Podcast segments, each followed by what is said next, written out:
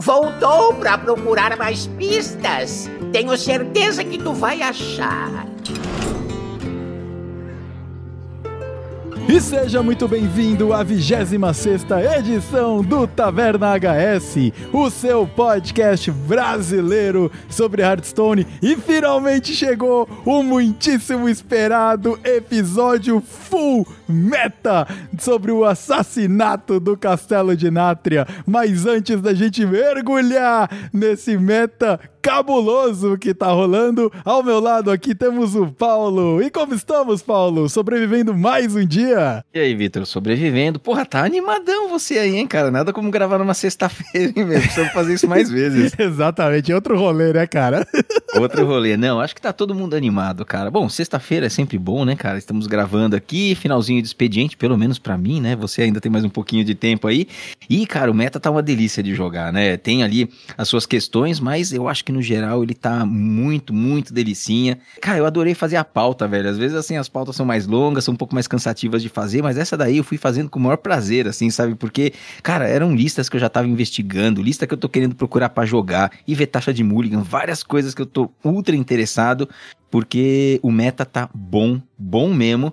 Pode ter um ponto ou outro, assim, sempre vai ter, mas eu tô aproveitando muito, né? Eu acho que em termos de tema, Talvez eu tenha gostado muito da Cidade Submersa, a expansão anterior, mas em termos de meta, essa daqui tá bem legal. Bem legal mesmo. Então vamos falar bastante aí, dar uma debulhada nesse meta aí hoje, Vitor. É isso aí, ouvinte. Para você que nos conhece, sabe qual é a nossa pegada. Para você que é novo aqui, nós dois temos uma pegada muito analítica, baseada em números quando a gente analisa a meta. É muito mais isso do que feeling, etc. É claro que a gente leva isso em consideração. Então tenha isso em mente durante as nossas discussões aqui, porque a gente se embasa muito uh, nas métricas que estão sendo uh, distribuídas por aí, de como os decks e cards estão performando. Então vamos lá, cara, vamos lá, vamos abrir esse episódio e começar a discussão de meta. Você tá pronto, Paulo? Eu tô pronto e gostaria de fazer um comentário que eu ah. ainda não tinha ouvido a musiquinha de introdução, ouvi depois no Spotify do episódio passado, e eu queria te dizer que eu gostei muito, achei que você fez um excelente trabalho, tirou leite de pedra aí, porque nessa expansão tava mais complicado, né? Foi buscar uns videozinhos do WoW lá e aí juntou tudo, né? Tive que fazer um estudo, cara. Tive que fazer um estudo. Um estudo? É, o, você, tipo, mandou algumas referências para mim uhum. que o Machado tinha compartilhado com a gente para dar uma olhada, uhum. mas aquilo ali mesmo, assim, não foi exatamente o que eu achava, porque não tinha o épico, né? O épico. É, ele não tem. Mas nós saímos das expansões que tinham uma sonoridade muito bacana ali para fazer a aberturazinha e viemos por uma muito mais complicada, né? Mas acho que o trabalho foi entregue, cara. Ficou muito decente, ficou muito bom. É, e daí aí eu consegui buscar um outro um, um vídeo aí, cara. De novo, vem do WoW, né? Esse da aberturinha uhum. aí. E eu fiquei um dia trabalhando ouvindo aberturas do World of Warcraft do, ali do Shadowlands uhum. para ver se alguma coisa uh, me, me instalava. E que foi curioso, cara. Eu tava pra entrar numa reunião e tocou essa aí, né? Aí eu virei e falei, uhum. ah, é agora. Já anotei e tal, depois ripei e virou abertura, cara. Então, muito bom que funcionou. Belezinha, belezinha. Então, uma boa abertura. Vamos ouvi-la aí para imbuir a alma. Então, vamos lá. Bora.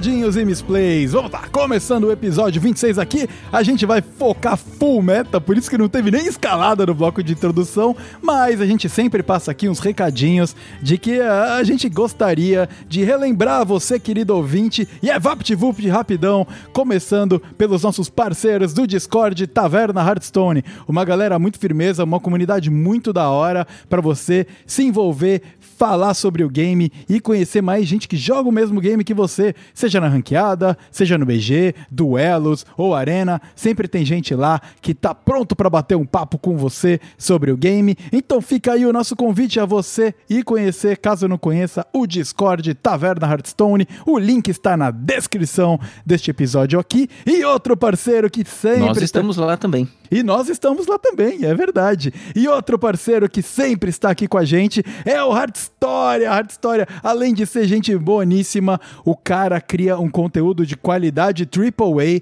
no YouTube. Então dá uma conferida lá para você que gosta de uh, se aprofundar na lore e, e, se aprofundar um pouco na história por trás do, do Hearthstone. Não só Hearthstone, né? Mas o WoW e os personagens do universo do Warcraft. É realmente muito interessante e o História sempre tá lá com um conteúdo de altíssima qualidade para você. E claro, novamente o link para o canal dele está na descrição deste episódio aqui. O último Rapidex que eu gostaria de passar é sobre as lives do Casanova. Cola lá no Twitch em Casanova HS que você vai poder ver um pro player jogar e trocar ideia com você sobre o meta, te explicar o que, que ele tá fazendo e além de ouvir um rock and roll brabíssimo no fundo, porque Casanova é metaleiro, é do grupo do metal. Então você tá muito convidado a ir lá conferir o Casa Nova no Twitch também. Certo, Paulo? Ontem eu acompanhei um pouco da live dele, eu tava indo dormir já, e aí eu tenho o hábito de ficar escutando alguma coisa enquanto eu durmo, né? Eu não fico assistindo, eu deixo o celular ali e fico escutando.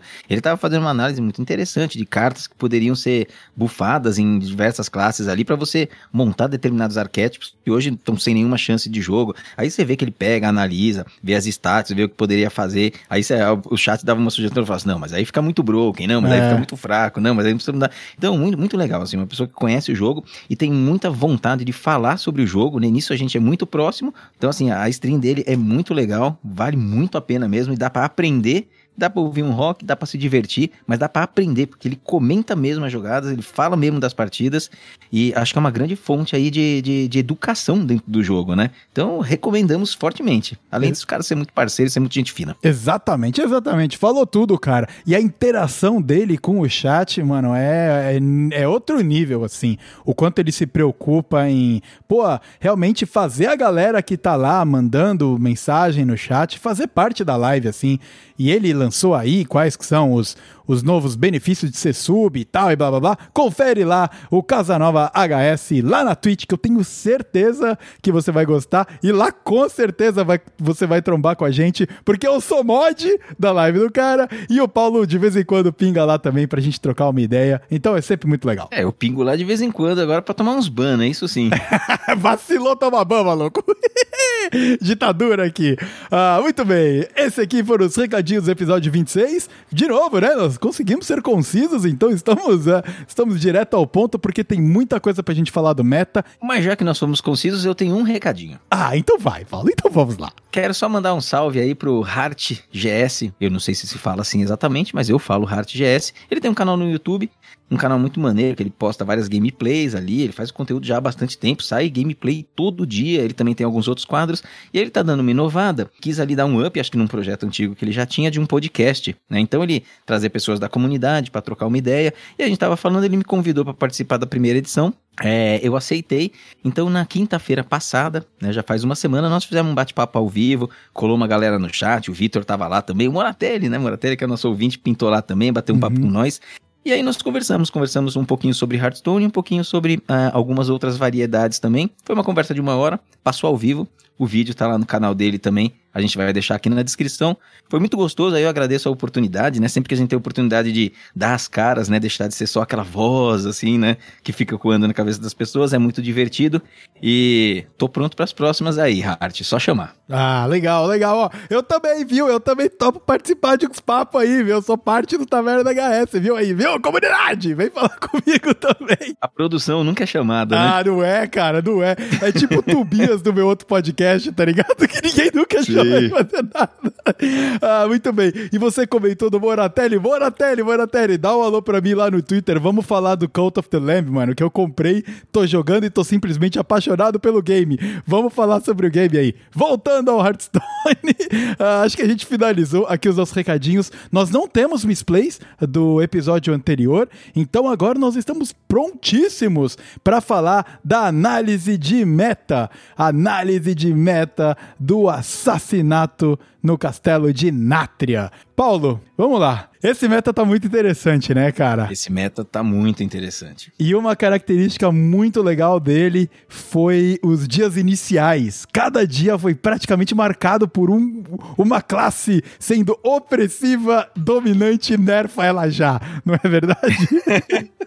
é, cara, dia 1 um, nerf, dia 2 nerf, dia 3 nerf, dia 4 nerf. É e quatro classes diferentes, o... né, cara? Sim. É, no episódio passado a gente trouxe as primeiras brevíssimas impressões sobre o meta e nela a gente já via, até nas palavras do Lucas, né, aquela questão de, porra, como as coisas estão mudando rápido, né, e, cara, como está sendo dinâmico dessa vez.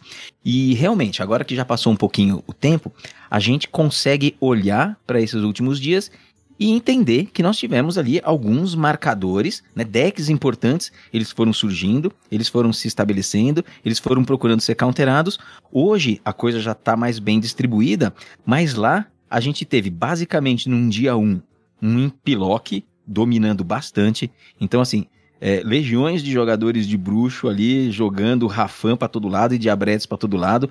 Dia 2 foi uma coisa um pouco mais em volta do Ping Made com os esqueletos, que é esse novo arquétipo que apareceu, um arquétipo sólido, né, que é, é bem bravo também. Uhum. O dia 3, despontaram os Hunters, os caçadores, que nós vamos falar de três arquétipos dentro da classe, a classe está super variada, a única coisa que ela tem em comum é o novo pacote do Talso lá, né, cara? Sementes selvagens que o Talso trouxe para nós aí. Que cartas, que cartas, né? Ele trouxe uma delas, né? Apresentou aqui, foi a, foi a carta da comunidade BR. E excelente. E depois de todo esse, esse início, do quarto dia em diante, nós começamos a ver o Xamã se estabelecendo, né? Os primeiros dias do Xamã, ele buscou uma coisa muito mais ali em volta do Evolve, né? Aqueles pacotes que saiu, porque, pô, tá escrito evoluir, mete lá no deck e vamos tentar. E aí, com o tempo, o pessoal pega o que estava funcionando e puxa as partes dos pacotes que são mais interessantes e compõe uma receita final. Com isso, saiu o Xamã Controle com os murloquinhos, com pacote de freeze e com imbuir mais denátrios, que tá pegando o meta de jeito, aí uma lista refinada pelo Rabo Gabo que tá muito forte. Isso aí foi ali do dia 4, 5 em diante. Veio a lista do rabo. Esse daí hoje é um dos decks mais interessantes do meta. E no meio de tudo isso, tá o Druida. Né, o Druida na versão do Ramp, ele tá passando por transformações agora, muito legal, né? O pessoal do Vicious trouxe aí um insight bem interessante que a gente também vai trazer para vocês. E o Druidão tá aí, tá ocupando o espaço dele, tem força, tem counter, mas é, a, a, coisa ainda não acabou. Esse meta pode um meta que provavelmente vai ser nerfado após a Master Tour desse final de semana.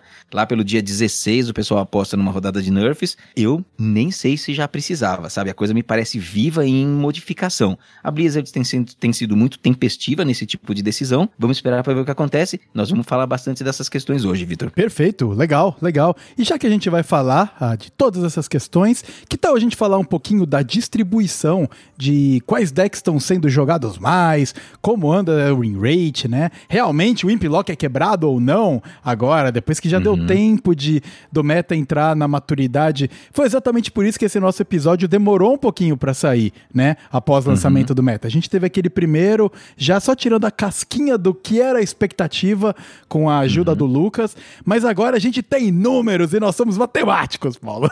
e a gente quer ver os números para poder falar deles, né, cara? E o que que nós temos isso. aí tanto de participações como a matchup, in rate? Qual é o cenário que tá rolando agora no meta? Olha, a gente tem um, um, em termos de participação, nós temos a maior parte dos decks que a gente citou agora de dia 1, 2, 3, 4 mais druida, sendo os principais, tá? Então, o líder de partidas nesse começo de meta do assassinato no Castelo de Nátria é o Impilock, né? ele tem 16% de participação, considerando ali todos os rankings. O mago dos esqueletinhos, né, que em inglês chama Spook Mage, às vezes eu vou usar esse nome aqui, mas uhum. vou tentar usar o Ping Esqueletinhos, vem com 15%, então tá bem próximo. Depois na sequência nós temos ali o Ramp Druid com 11, né, 10,5, 11. Em quarto lugar, como classe, não como arquétipos, mas como classe, nós temos o Hunter. O Hunter pulverizando é, ele soma ali 12%, o Hunter sozinho soma 12%, mas muito bem pulverizado entre Face Hunter, Beast Hunter, Quest Hunter. Tá? Esses três arquétipos são populares dentro da classe, mas a classe divide a atenção entre eles. Então está acontecendo um fenômeno muito interessante com o Hunter e raro para essa classe, muito raro. Né? A gente vai falar disso lá para frente. É, é, bonito de ver, né, até essa distribuição. Uh, o número exato quebrado aqui do Hunter está em 11.7. 5% uhum. é Face Hunter, desses 11.7, né, o que compõe ele. Uhum. 5% é Face Hunter, 3% da ladder, 3.3 é Beast Hunter e 3.2 praticamente é o Quest Hunter.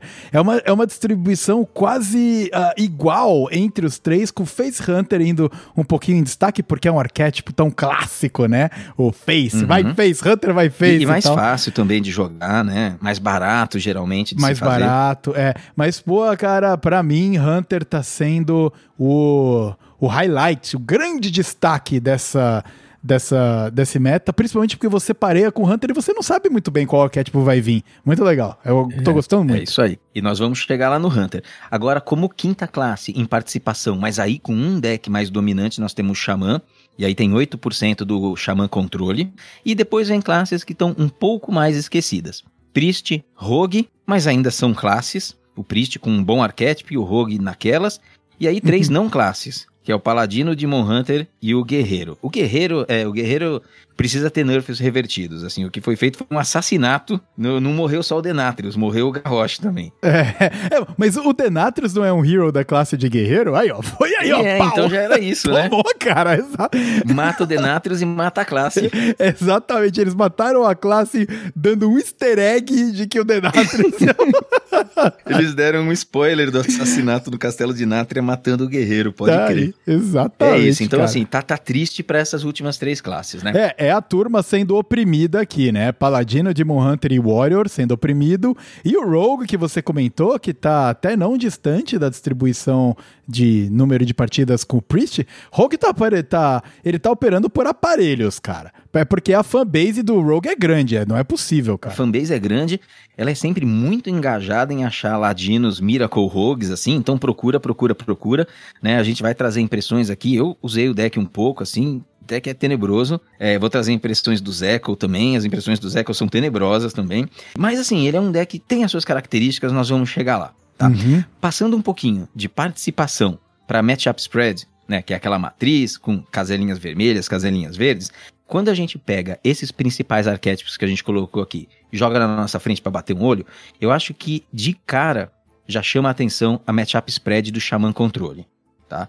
A matchup spread do Shaman Controle, olha a linha horizontal dela, ela é quase toda verde ou pau a pau. Então ou ele é favorecido, ou ele tá jogando de igual para igual, com exceção do Quest Hunter, que aparece aí como um counter desse Shaman. E uhum. é por uhum. isso que ele tá ficando um pouco assustador ele tem poucas bad matches, é mais difícil de counterar.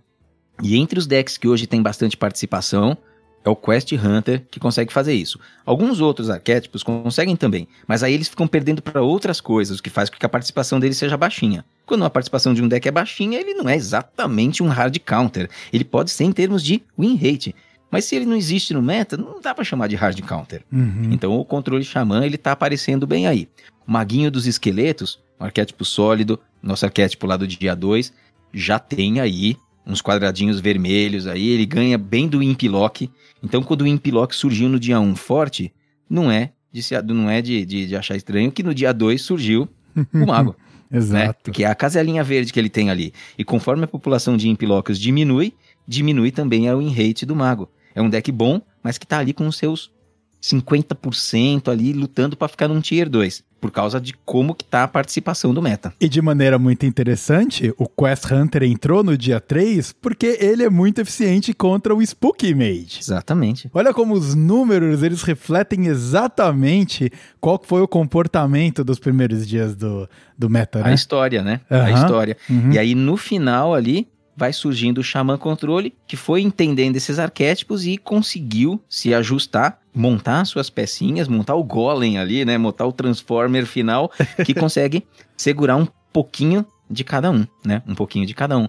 Então é, é, é, muito interessante, tá? Os druidas aí nessa história. Existe um pouco do Celestial. Eu deixei o Celestial aí só porque já tá rolando um papo de que ele vai ser nerfado, mas porque a carta ela é tóxica e não por causa de desempenho mesmo do deck, né? O uhum. deck ganha. A gente perde algumas partidas ali para ele, tem aquele estilo de jogo lá que é bem tóxico e aí fica aquela sensação de que, meu, nosso deck é muito quebrado. Mas as estatísticas são ruins, assim, ele. Ele, ele consegue ser um counter de Quest Hunter, mas o Quest Hunter nem precisa se preocupar muito com ele, porque a presença do druida com alinhamento celestial é pequena. É. Né? Então, cara, é um deck aí que tá em segundo plano e, na opinião do Zeco, vai continuar. O Ramp Druid, por sua vez, é bastante presente. O pessoal tá procurando várias formas de jogar. Ele tem uma matchup spread que ele é punido pelo Face Hunter, que é um deck muito rápido e muito agressivo e que vem crescendo no meta. E ele é punido pelo Imp Lock, que em termos de agressividade, hoje ele é o grande campeão. Né? Uhum. Então o Imp Lock ele pune todo mundo nesse deck, todo mundo no meta atual, dos decks mais prevalentes, ele tá punindo, com exceção do Mago, que nasceu para counterar ele, e do Xamã, que veio depois e segura muito bem. Congelamento e o pacote de murloquinhos dá uma segurada naqueles diabretes lá.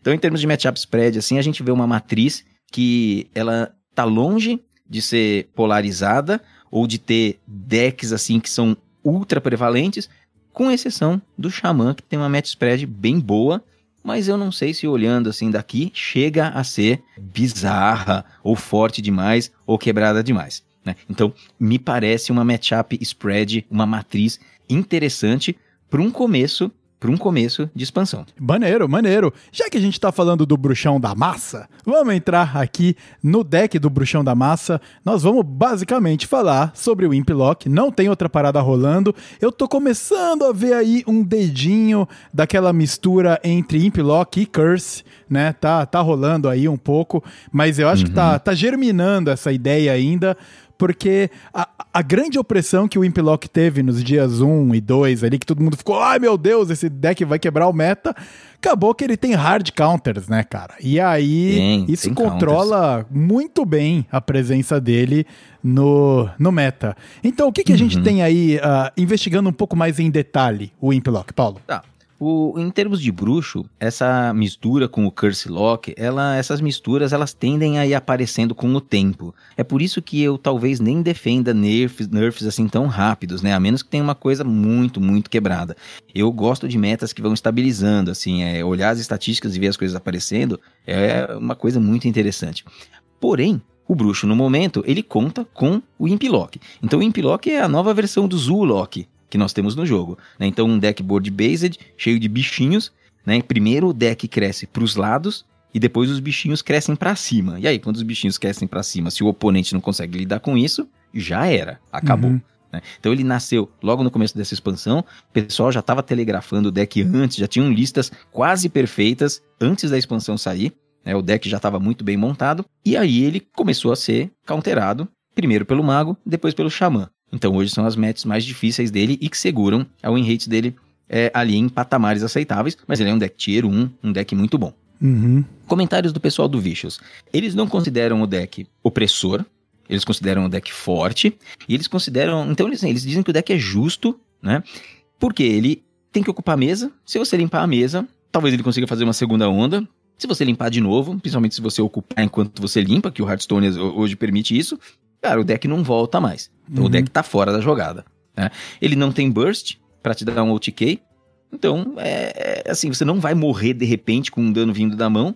Então ele é um deck muito justo e um deck muito saudável pro jogo. Então, pro estilo de jogo que o Hearthstone é, pelo menos para a maior parte das pessoas, assim, de interessar a maior parte das pessoas, esse é um deck honesto. Então é, é bom que existam decks assim no jogo. Uhum. É bom que ele seja um, um dos power horses aí do jogo, né? Ele tem uma dinâmica de jogo bem interessante que me lembrou quando eu tava jogando com Paladino aí algumas, algumas releases atrás aí, onde você tem que lutar pelo board, você tem que manter o teu board livre ali, porque você não tem muito ataque e dano, na verdade você não tem nenhum vindo da tua mão direto no cara, né?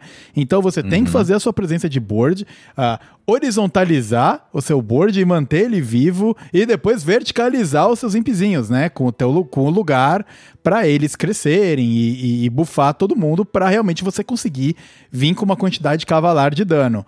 Só que essas estratégias, elas são counteráveis por decks que tem um controle de board forte, né? Então é por isso que ela tem. É por isso que o, o, o Imp Lock, quando eu joguei com ele, algumas matches elas, eu, eu senti um pouco frustrado, porque você entra na match, na match falando, isso aqui vai ser muito improvável de que eu ganhe. Porque ele tem matches um pouco mais polarizadas. Aí você pega um druida e amassa ele. Sabe? Tipo, então é, tem esse comportamento. Não, você ganha dele antes de conseguir jogar uma carta, né? É, cara, eu parei contra dois druidas, ele deu Ask Concede no turno 2, assim, sabe? Na é. ranqueada. Foi, cara, não vou nem tentar. Então é, tem essa. É, e o começo de jogo desse Impilock, ele é muito poderoso, né? É. Então, assim, aqui para cada arquétipo que a gente vai falar, a gente escolheu uma lista aqui no HS Replay, que se ela não é a que tem mais jogos, assim, a gente combinando um pouco das que tem mais participação nos dias recentes com o in-rate. Então a gente trouxe uma lista aqui, né, que é uma lista bem popular de Impilock. Então, alguns destaques. Para começar, chama muito a atenção a carta nova, a Bibliotecária Confusa. Então, a Bibliotecária Confusa é um drop 1, 1/3, que o ataque começa a escalar muito rápido, porque soma mais um de ataque para cada diabrete que você controlar. Isso daí é um, é um drop 1 muito poderoso, né? Poucas vezes a gente viu drop 1s que tem potencial de dar tanto dano quanto esse daí. Então é, é coisa de no turno 3, 4, esse lacaio já tem encaixado 10 de dano na cara do oponente. Né? Por um drop 1, sabe? Isso é muito assustador. Então é uma carta que o oponente joga e você precisa lidar. É, é como se ela tivesse um taunt ali, você precisa lidar e às vezes você não tem nem o que pôr na mesa para fazer isso. Então uhum. o dano começa a escalar muito rápido, muito uhum. rápido mesmo. Uhum. Então você imagina aqui, ó, ó, cartas novas no. Cartas novas, todo arquétipo é novo, mas a bibliotecária é um grande destaque. Nós temos a Biblioteca Torpe, que é o lugar de bruxo. Então ele concede mais um, mais um a um lacaio aliado e você repete para cada diabrete. Tem durabilidade 2, uhum. né? Fica ali na mesa esperando para dar um burst bem, para dar um, para escalar um lacaio, esse lacaio já ir na cara. Catástrofe, catástrofe iminente. Carta de custo 2 que você compra um card e repete para cada diabrete que controlar. Então o bruxo não tem nenhum problema em esvaziar a mão enquanto faz diabretes e já refaz a mão inteira. Esse motor de compra é muito forte. É assim, é forte, é muito forte, mas esse me agride pouco, pessoalmente. Eu, Vitor, tá? Quando eu tô jogando. Porque eu acho o card draw legal uhum. pro jogo. Eu gosto que a, os cards, com, os Sim. decks consigam dar card draw. O desconto de mana me incomoda mais do que card draw, assim, sabe? Então, pô, uhum. essa carta, ela é realmente muito forte. Pode ser meio broken e tal e tudo mais. Talvez, não sei se Wonderfall ou não. Mas, pô, cara, se, se ele consegue montar um board e comprar carta, ok, sabe? Bora, né? Tipo... Isso. É, o, eles comentaram no, no podcast do Vicious que esse deck, ele tem que ser, se ele for abordado, se ele for nerfado, ele tem que ser nerfado com cuidado. Porque o Zeco entende que ele tem uma curva de mana é, muito ajustadinha e com cartas que se você aumenta um de custo, sai ali da curva de mana, desencaixa o deck e o deck pode até ficar fraco demais e, e sair do meta por causa de um ou outro ajuste. Então uhum. eles estavam até mencionando nesse caso a própria biblioteca Torp, que é o lugar do bruxo. Uhum. Custa 2, tem 2 de durabilidade e dá o buff para os lacaios. Então, se você muda esse card para 3 de mana, você pode estar tá perdendo aí a, a, oportunidade desse card ser relevante dentro do deck e sem buff sem poder escalar verticalmente os minions, esse deck perde o alcance para dar um letal rápido. E aí o oponente se recupera. Então você pode tancar demais ao in-rate dele.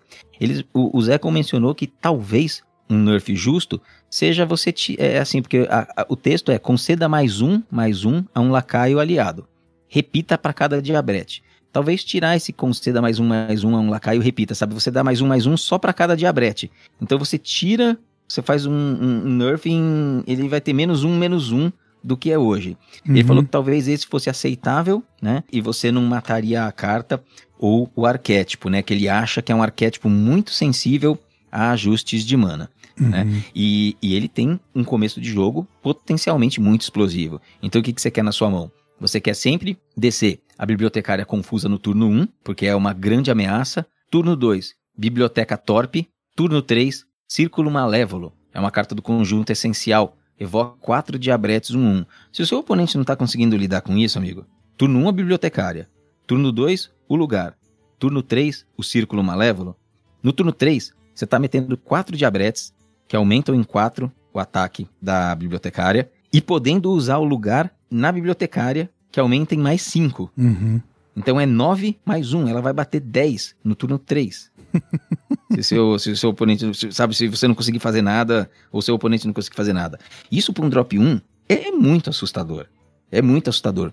Muitas vezes, assim, depois de tomar 10 no turno 3, um deck não consegue mais voltar. É. Né? Porque você não vai mais conseguir propor seu jogo, você não pode dar um respiro pro seu oponente. Aí você começa a fazer um monte de jogada ruim, descer lacaio sem ser na curva, lacaio que era pra você descer depois, você tem que que tem stat ruim, mas só para tentar controlar. E aí já era. Uhum. E aí já era. Então esse deck é muito agro, é um dos mais agros que a gente vê recentemente, e é bom que eles estejam de volta aí, bem-vindo de volta Zulok, agora na versão com os diabinhos aí, né? É, é, é sim, cara, é sim. E junto entra o grande Rafan, né? O Rafan aí também é uma boa parte do motor de refazer o board, caso ele tenha sido limpo né? Então ele consegue te colocar a presença no board de novo e se o lugar tá lá, te coloca Minion para você continuar bufando caso você ainda tenha um ou outro uh, impizinho sobrando ou algum outro lacaio sobrando ali. Então ele realmente consegue uh, se refazer, né? De, de, e continuar a ter fôlego por mais tempo. Eu tive partidas, inclusive jogando contra, que estava mais apertado, que eu perdi por causa da descida do Rafan. Rafan realmente foi game changer ali, colocou um board que eu não consegui lidar e veio dano demais. Inclusive, exatamente pelo motivo que você falou, eu tinha tomado muito dano cedo, então eu não uhum. consegui fazer trocas ou, ou, lidar de maneira eficiente. Então eu cheguei lá no turno, sei lá, 7, 6, 7, muito cara, muito debilitado já. E aí o Rafan finalizou, né? Realmente é. forte deck. E o Rafan tem um comentário interessante, que ele é uma carta de custo 6, ele é a carta mais cara do deck, e ele é uma das melhores win rates no Mulligan, para você ver a importância de você conceder mais dois, mais dois, e evocar novos diabretes, quando de repente você já tem um lugar em campo, e já pode buffar, é, é tá, ele tá totalmente sinérgico com o que o deck faz, então uhum. é uma uhum. bela carta, 6 mana, 6 barra 6, que custa 6, tudo vanilla, mas o efeito dele é muito forte. E o pessoal lá no podcast comentou que, olha só, essa carta em comparação com o Nisote, que a gente tinha recentemente. O Nisote, uma carta de custo 10, que depois foi bufada para custo 9. Quando você jogava, ela fazia renascer, né, um lacaio de cada tipo que tinha morrido na partida. Então vinha um elemental, vinha um uhum. pirata. E compara com o Rafan. Você ressuscita quatro lacaios e você ainda concede mais dois, mais dois para ele quando tiver imbuído. Faz mesa e bufa a mesa que é uma coisa que o Nisotti penava um pouco. Porque ele nem sempre ia trazer uma mesa completa, porque precisavam ter morrido os lacaios de tipos diferentes, e ele não bufava nada. E ele não bufava nada, era uma coisa que muita gente falava que fazia falta. Eles fizeram o Nisote que todo mundo queria no Rafan, custando 6.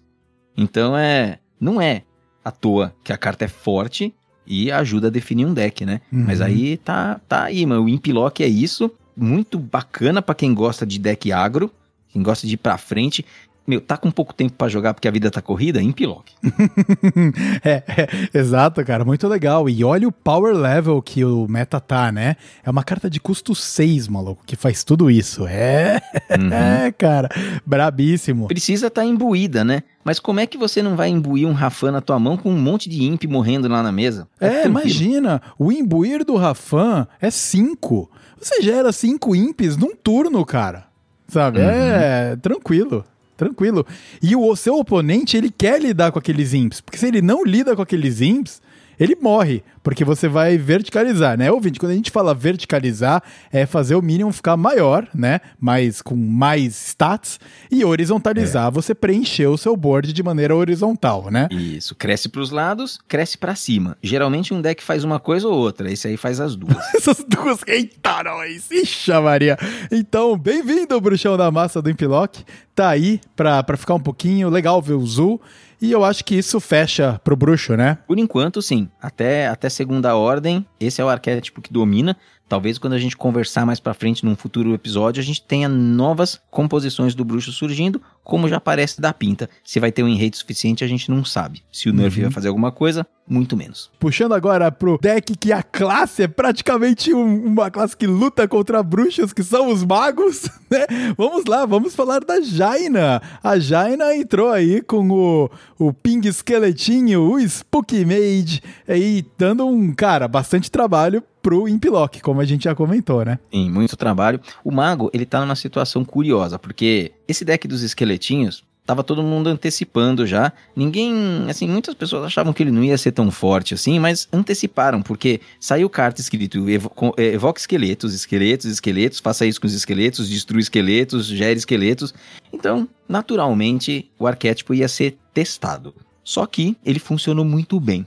O que não se falava muito e que tá, continua funcionando muito bem e com poucas alterações, e a gente vai falar dele antes porque é menos interessante, uhum. é o uhum. Big Spell. Então o Big Spell, ele tá no play. Ele tá no play, ele não saiu, mano. Ele tá se divertindo bastante lá e ele continua com um rate bem decente, inclusive alguns pontos percentuais acima do deck dos esqueletos. Olha né? lá. Tem muito menos participação, muito menos tração, porque ninguém quer jogar receita velha. Mas ele tá aí na pista. E o que, que ele incluiu de versões mais recentes? Ele incluiu o lugar de mago, porque o lugar de mago é bom, ele congela e te dá uma mesinha, né? Então o sacrário do manto noturno foi incluído e incluiu uma nova carta chamada Pincelador Forense, que é uma é praticamente uma neófita da seita, só que para lacaios. Uhum. Então os lacaios do oponente no próximo turno custam um a mais. Né? Então é bom porque se dá uma travada no jogo ali. Então é, são duas condições que esse, que esse deck tem de se manter um pouquinho mais vivo, de ganhar um fôlego no começo e daí começar a fazer as maguices que ele já fazia, né, funcionando do mesmo jeito, com balinda, com amuleto, com runa, tudo do mesmo jeito, tá? Mas com uma adição. Para vocês verem, ouvintes, que nem sempre, é, a gente sempre quer jogar as coisas novas que são mais divertidas e inovadoras, mas às vezes um arquétipo que já está funcionando, ele se beneficia muito de uma ou outra carta para já melhorar aquela condição pré-existente. Né? Uhum. É essa aí a condição do Big Spell hoje. Mas a bola da vez é o magozinho ping com pacote de esqueletos. É um deck que sofre um pouquinho contra caçadores, mas apareceu debulhando todos os Impilocks aí que vinha pela frente dele. O que, que tem de diferente das primeiras versões desse deck para agora? Bom, primeiro que o Teotar, que é aquela lendária, que tem o grito de guerra, você descobrir uma carta da mão do oponente, depois trocar por uma sua, ele foi incluído. Né? Ele foi incluído porque tava todo mundo precisando counterar Ramp Druid, e depois descobriu-se que a carta funciona em uma série de outras matches, porque todo arquétipo tem as suas cartas que são um pouco mais importantes. Né? Uhum. Coincidentemente, o Impilock é uma que pode se dar o luxo de perder uma outra peça, porque ele refaz mão muito rápido e ninguém que não seja um Impilock vai querer diabretes, cartas de diabretes na mão. Né? Uhum. Então ele Contra ele não é tão forte, mas esse deck já ganha dele, sem precisar do Teotar. O Teotar entra para melhorar outras matches. E outra questão é que o Renatão começou a aparecer no deck também, já que esse deck sofre contra caçadores. Então, contra Face, contra Quest, é muito dano sendo encaixado com 10 a menos de vida, não dá tempo muitas vezes de você conseguir estabilizar a coisa. Uhum. E aí o Renatão, ele tira um pouquinho daquela consistência, toda aquela historinha, mas ele te dá 10 de vida que muitas vezes é o que você precisa para conseguir dar uma equilibrada. Então, uhum. essa daí que foi principalmente as mudanças que aconteceram do começo da expansão para as listas que a gente vê agora, Vitor. Eu achei muito interessante também essa análise que você trouxe relacionada ao Big Spell. Uhum. O, o, Big Spell, ele. Eu tava olhando aqui ó, como tá a performance dele no meta. Se a gente pegar diamante até lenda, tá? Eu não tô fazendo a uhum. avaliação só top lenda. Mas se a gente pegar uma avaliação diamante até lenda em todas as regiões, uh, ele tá 3% acima no Tier 2 do que o Spook. Então o Spook uhum. tá ali no 50, ou seja, o Spook no momento ele é borderline Tier 2. Ele tá quase Isso. tropeçando por Tier 3 e sendo jogado com muito mais presença do que o Big Spell, que tá em 53%, uhum. por exemplo. Uhum. É aquela dinâmica que a gente já vê. É um deck que já existia, refinado e, e, recebeu elementos extra, né? Recebeu elementos extras e por acaso não está sendo counterado fortemente. Exatamente. E a matchup spread dele é muito pouco polarizada, então ele é pouco opressivo contra a grande maioria dos decks que estão rolando no meta, mas ele também não é oprimido por eles. Então você, toda partida que você entra, existe uma possibilidade de você ganhar ali. Então você, ouvinte que de repente é fã do Made e o Spook não tá rolando para você, o Big Spell fica aí uma recomendação, né? Que a gente trouxe. E o Spook é muito interessante, Paulo, porque o Kel'Thuzad acabou não rodando, né? Que, puta, faria a grande diferença. Ela não tá vendo muito jogo, né? É, assim, ela ainda tá sendo incluída em boa parte das listas, mas ela tem estatísticas bem marginais dentro dos decks. Bem marginais, uhum, né? Então uhum. ela tá uhum. longe de ter o poder de outras lendárias de outras classes que a gente, como a gente viu, por exemplo, o Rafan no bruxo.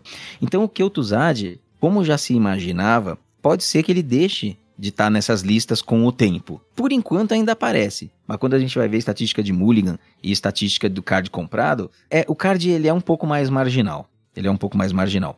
Então assim, ó, repassando uma, uma lista famosa aqui é, desse arquétipo, a gente começa primeiro bater o olho, já ver o Fogo Indômito como uma excelente carta no Mulligan, porque depois você vai querer que você vai querer começar a dar dano porque você tem o Mordresh e porque você tem o Magister Aura Firme, que vai se beneficiar muito de um poder heróico bufado. É um dos motores finalizadores da partida, você pingar a cara do seu oponente dando muito dano. Uhum. Tanto que o Magister tem uma win rate, uma das melhores win rates de Mulligan também.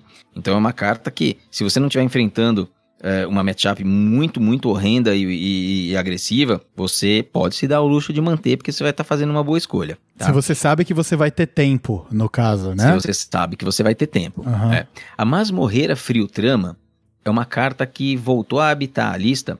É, para quem não se lembra, 3 mana 2 3, grito de guerra. Compre um feitiço, se for de gelo, evoque dois elementais 1 1 que congelam. Essa lista tem vários feitiços de gelo, justamente porque são aqueles que evocam esqueletos, que lidam com a questão dos esqueletos. E esses dois 1 1, eles ajudam muito num controle do, do early game, enquanto você está estabelecendo a sua mesinha de esqueletos e descendo o seu lugar para começar a congelar. Então uhum. ele dá uma boa força nisso. É uma carta que tem excelente estatística também no Mulligan e excelente estatística quando comprada. Então é uma, uma carta bem interessante. Sacrário do Manto Noturno, nem precisa falar nada, é o lugar de mago, muito bom congela um lacaio, evoca um esqueleto volátil 2/2, aprendiz imprudente, que vai descer pingando todo mundo.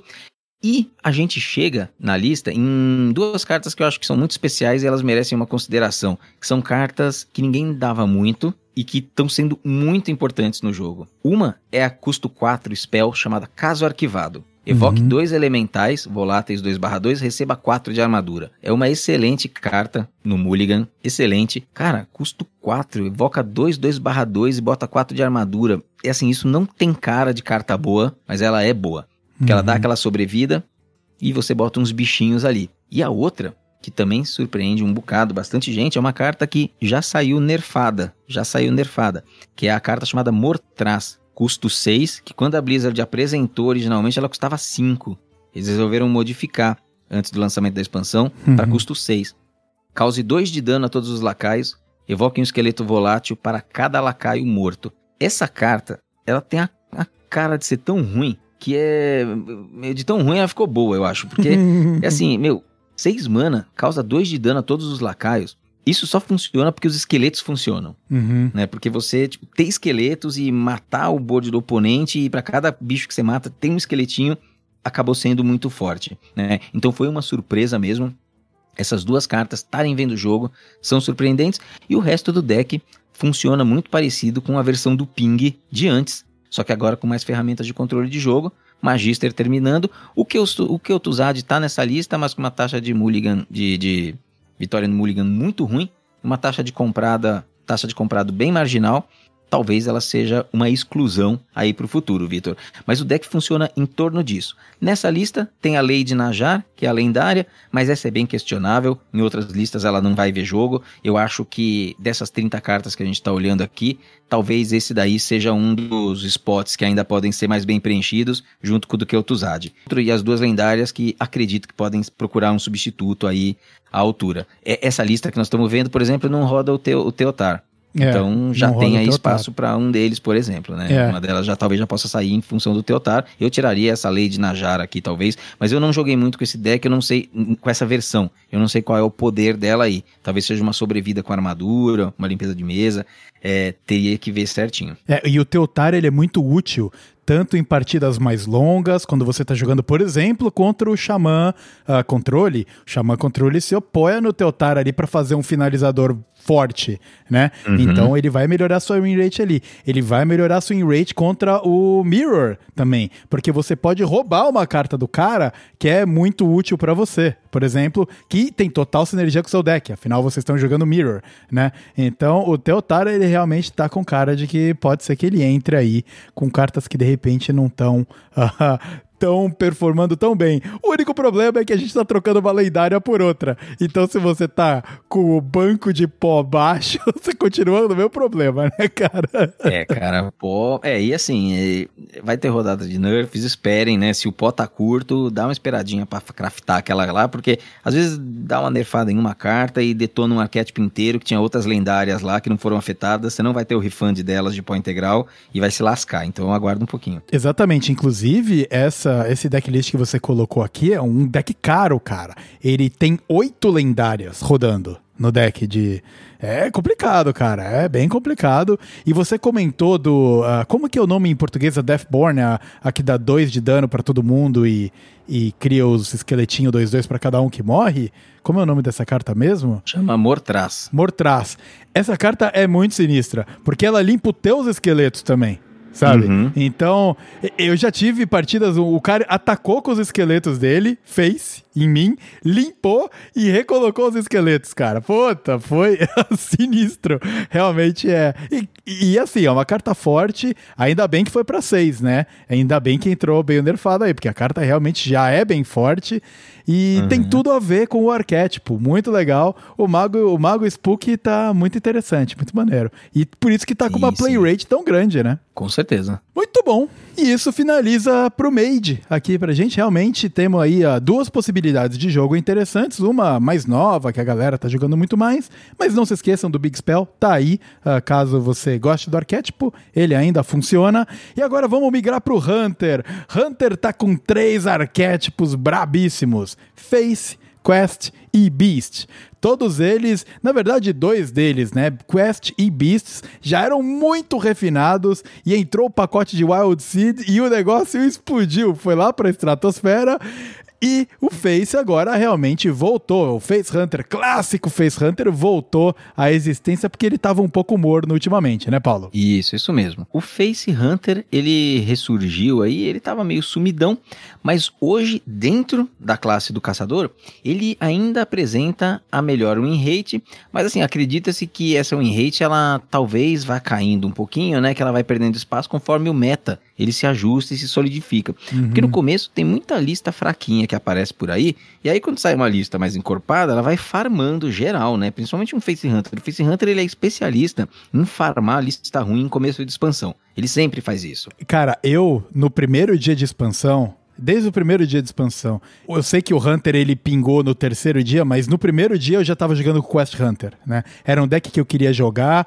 O Talso tinha lançado lá o, a carta das sementes selvagens. Eu fiquei animado porque foi uma parada BR. Eu vi a lista lá do Vicious Syndicate antes do lançamento, né? Daqueles 30 uhum. decks para lançar que a gente comentou no episódio anterior e fui dar uma tentativa né, nessa Quest Hunter. E eu farmei todo mundo. Teve um momento que eu tava com 80 e poucos por cento de win rate, cara. Porque ah, você via que às vezes tinha até momentos que ficava complicado, mas aí caiu uma carta ali que o deck perdia fôlego e você amassava, cara. Muito forte. A lista que tá no Vicious Syndicate não mudou do que eles colocaram antes do lançamento do meta. Então ela já entrou com tudo no caso do Quest.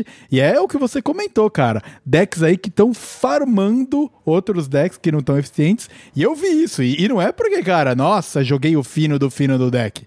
Eu nunca tinha jogado de Quest Hunter na vida, sabe? E mesmo assim, amassei o meta inteiro muito, muito, muito forte, muito refinado. É isso aí. E na lista do Face, quando a gente para pra olhar, você comentou das sementes selvagens, né? Elas entraram nos três arquétipos. Quando a gente vem ver o, o Face aqui, de cara a gente já encontra Lacaio de custo 2, excelente para começar o jogo, a Larapa espiritual. 2 mana, 2 barra 2, grito de guerra, evoque uma semente selvagem. Geralmente está escrito semente selvagem na carta, a carta é boa é e a carta é. tá vendo o jogo. É. Né? Então tem ela.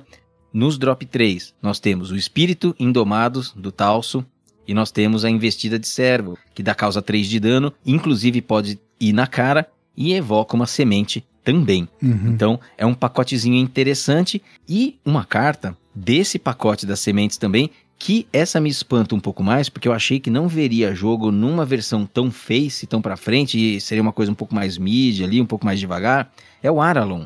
Então o Aralon é a carta dublada pelo Machado, inclusive. Ela vê jogo nesse deck, tá? O Grito de Guerra aí, lembrando todos, é uma 5 mana. 4/5, que não dá dano na cara direto, que geralmente é uma coisa que o Hunter tá querendo fazer nesse momento do jogo. Grito de guerra. Evoque uma de cada semente selvagem adormecida. Bota campo que é adormecido né? Não esperava que isso fosse ver jogo num deck super agro, super face hunter.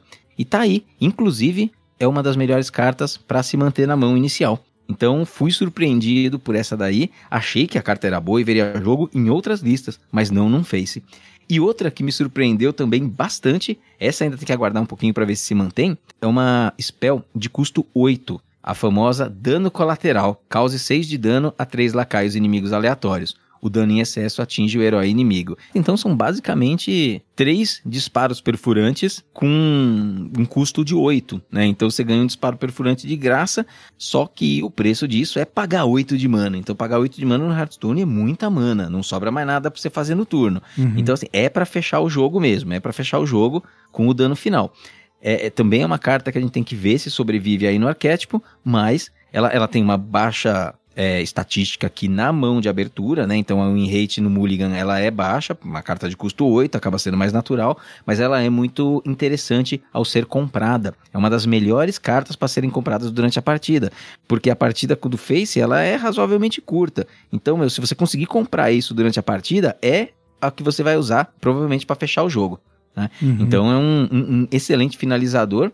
Outro excelente finalizador é o Espíritos Indomados do Talso, porque acelera as sementes e muitas vezes você vai equipar aquela arminha, né, que já vai dar dano na cara. E o Biscoito de Cachorro também é um outro finalizador bacana desse deck, um rate alta quando jogado, porque é basicamente bufar e bater no seu amiguinho e matá-lo.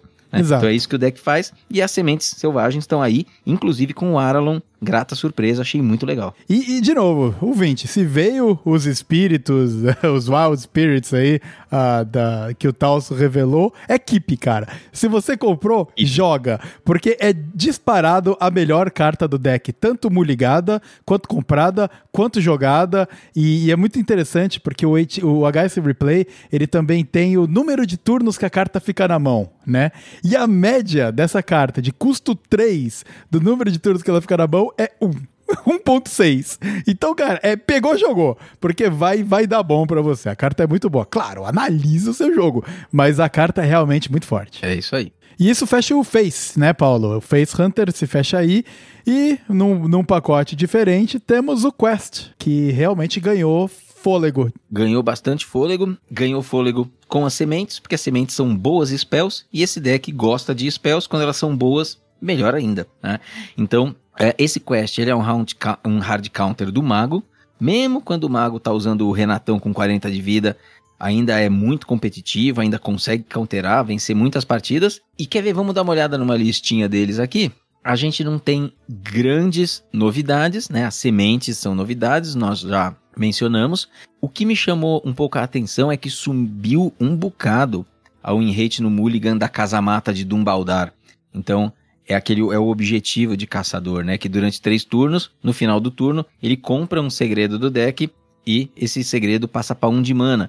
Então, assim, é basicamente a munição da metralhadora mais para frente, né? Então, ele pode tentar jogar os segredos ali para se proteger, uma explosiva para avançar a quest, uma congelante para tentar fazer voltar um lacaio para mão, mas é custando um. Se você não tá precisando disso, não é em vão na mão. É uhum. É munição mais para frente no jogo. É também fôlego para sua multilançadora, porque agora com a carta dos espíritos selvagens é uma carta de uhum. natureza. Entrou o, o, tipo de spell de natureza aí. Então a multilançadora ela tem uma opção a mais. Então você filtra os seus segredos, que é fogo e gelo, por exemplo, da, do seu deck, para você já poder lançar essas spells.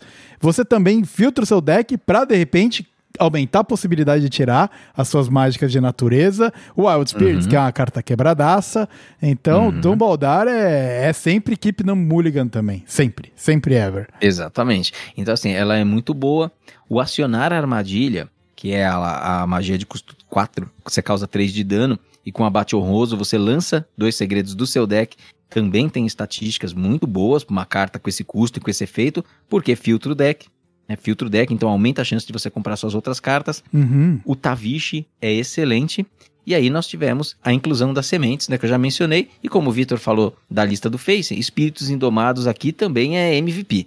né, junto com Investida do Cervo. As duas na mão, não sei se as duas ao mesmo tempo, mas uma ou outra pode equipar no Mulligan que a jogada aí tá, tá garantida. Então Uhum. é uma lista que ela não tem tantas novidades e ela melhorou com essas adições aqui. Tá bem interessante, bem competitiva, bem competitiva mesmo. Da hora, muito legal. Ótimo deck, eu tô gostando muito de jogar com o Quest Hunter, como eu já falei aí, mas eu não vou refalar o que eu já falei, então vamos para o Beast, Beast Hunter agora. Beast Hunter. O Beast Hunter, ele tá aqui com duas versões, Vitor, bem interessantes, né? Para começar, ele provavelmente dos três arquétipos de caçador é o que enfrenta um pouco mais de dificuldades ali na matchup spread como um todo. Então ele é um pouco pior contra o mago, um pouco pior contra o xamã, ele depende mais de mesa, né? Ele não consegue dar aquela um burst que nem o Face, que nem o Quest. Então ele ele passa um pouco mais de fome em algumas matches, né? Uhum. Por outro lado, ele tem bastante espaço para melhorar ainda, porque nós temos duas listas aqui, as duas listas com uma boa win rate, uma mais estabelecida, que nós vamos falar primeiro, e uma outra que está surgindo diferentona. Significa que ela necessariamente é boa? Não, mas significa que o deck tem muito espaço para testar coisas. Deck de 40 cartas, uma pode dar certo, a outra pode dar certo, ou elas podem de alguma maneira se fundir em algo que funciona. Então a lista um pouquinho mais clássica é, é aquele Big Beast que a gente já estava conhecendo antes, inclusive com o comandante de ala Ickman, né, que é aquela carta de custo 9, lendária. É o grito de guerra, evoque uma fera do seu deck, conceda-lhe rapidez. Se essa fera mata um, um lacaio do oponente, evoca outra e assim vai fazendo sucessivamente. Muitas vezes você faz uma mesona. Uhum. Então, é uma carta é, que rodava num- em versões do Big Beast antes e continua rodando nessa versão. Quando tem essa carta, a gente já sabe que tem a Hydra, tem o Urso, tem Rei Mó, tem Rei Rato, tem todo aquele combo de Big Beast mesmo. né? Uhum. Novidades.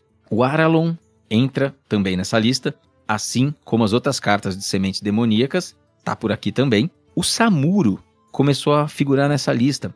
Essa foi uma aposta lá do, do Zekel. Quando o Zekel fez o deck building pro caçador, ele colocou o Samuro. Ele pensou bastante ele falou assim: olha, eu vou colocar porque o lugar de caçador é muito bom com o Samuro. Então, quando você vem ver aqui o lugar de caçador, que se chama Canis do Castelo, conceda mais dois de ataque a um lacaio aliado. Se for uma fera, conceda-lhe rapidez. Isso aqui vai muito bem com o Samuro, Uhum. porque você já bota o ataque do Samuro em 3 e limpa uns imps, limpa uns esqueletinhos. Se bem que esqueleto é meio ruim de matar, né? Mas é um- uma limpeza de mesa que esse deck antes ele sofria um pouco mais pra fazer. Então você deixa o lugarzinho ali, comba com um Samuro, comba com algumas outras coisas também. O lugar tem 3 de durabilidade, funciona legal. É, o grande limpador de mesa desse Beast Hunter no passado era o Hidralodonte, né? Que ele era o Exatamente. seu controle de board. Com o Samuro, você podendo. E, e como o deck ele. Ele falhava em realmente ter tantos buffs assim, e aquele buff que deixa o Minion imune não é interessante pro Samuro, porque você quer que o Samuro tome dano pra Uhum, ativar exato. o Frenzy dele, realmente o lugar caiu muito bem, porque você buffa o teu Samuro e aí faz a limpeza. E é uma limpeza, de novo, no Minion do Hit, é uma limpeza de 6, cara. Porque é o dano e depois mais 3, né? Então dá pra você tirar um Minion maiorzinho, caso esteja um Imp ali meio que querendo fugir de controle, e dar uma limpada geral nos menores. É realmente muito maneiro. E ele falou no último episódio do, do Data Reaper, né? Do podcast deles, que ele fala, cara, rode Samuro, rode Samuro, porque vai te ajudar muito nessa lista. É isso aí. E a outra lista alternativa que a gente tem, essa tá com uma boa em rate, mas ela é um pouco mais questionável. Então, ela é uma lista que tirou um pouco das feras maiores e tá rodando Denatrius no custo 10. Então, o Denatrius já chegou aqui, né, nos nossos, no nosso papo. E tá rodando a épica de custo 9, que é o Devorador Insaciável, que é 4/4. Ela devora um lacaio inimigo e recebe os atributos. Se tiver imbuída, que é o imbuir 5, acaba devorando também os lacaios adjacentes. Então você vê, é um arquétipo que ele já está contando um pouco mais a keyword de imbuir. E quando a gente vai olhar a lista, a gente percebe que foi colocado um suporte para o imbuir. Então tem uma tem a spell de custo 6, que é bem questionável, que é o Ratos Tamanho Extravagante. né? Então evoque 7 ratos 1/1. Os que não couberem no campo de batalha vão para sua mão com mais 4, mais 4. Então é um monte de lacaiozinhos baratos, né, que já infestam a mesa e dão gás na tua mão.